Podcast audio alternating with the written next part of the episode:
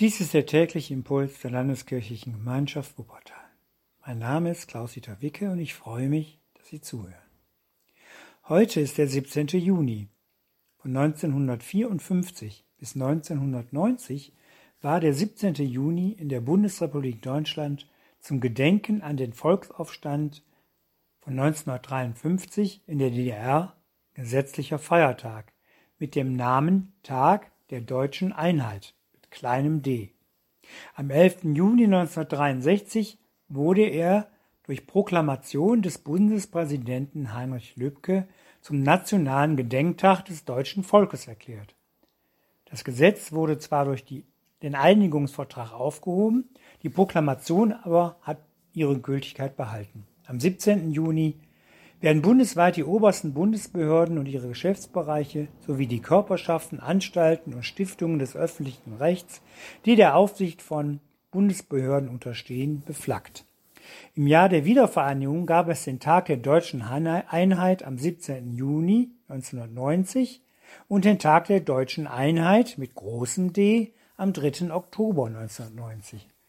Wahrlich ein Tag der Freude. Außerdem wurde am 17. Juni der Aufbau der Herrnhüter Brüdergemeinde begonnen, woher unsere täglichen Losungen stammen und wo sie ausgelost und in alle Welt verteilt werden. Unsere heutige Losung stammt aus dem fünften Buch Mose, Kapitel 28, der Vers 12. Sie lautet, der Herr wird dir seinen guten Schatz auftun, den Himmel, dass er deinem Land Regen gebe zur rechten Zeit und dass er segne alle Werke deiner Hände. Eine Verheißung, die uns zukünftiges Wohlergehen verspricht. Und doch erfahren wir es oft ganz anders. Wir erleben Dürrezeiten, wo wir meinen, wenig oder gar nichts von diesem guten Schatz abzubekommen. Hier steht aber auch, dass Gott die rechte Zeit bestimmt. Vielleicht fehlt uns manchmal nur etwas Geduld, wenn wir uns nach Regen sehnen.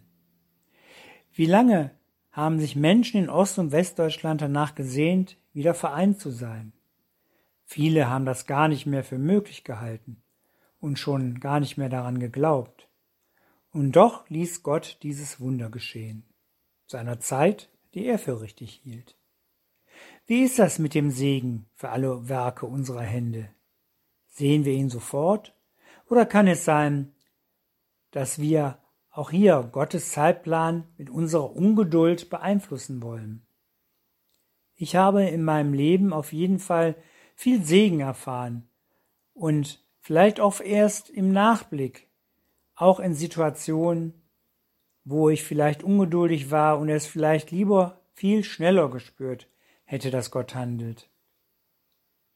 Auch können wir die Folgen unserer Werke für die uns hier Segen versprochen wird, vielleicht erst später, in naher oder späterer Zukunft sehen. Vielleicht wird dann erst ersichtlich, was aus unseren Werken entsteht.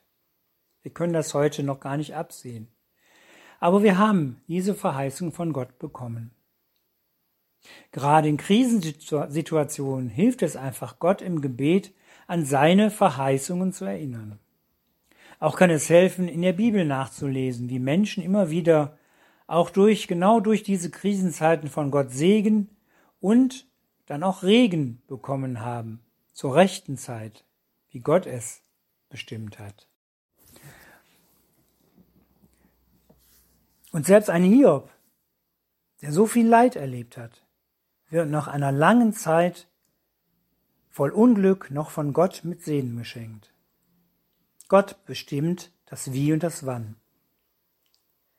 Auch in seinem eigenen Leben kann man nach Spuren des Wirkens Gottes suchen und sie sich ins Gedächtnis zurückholen. Das kann ein Mittel sein, um Geduld zu stärken.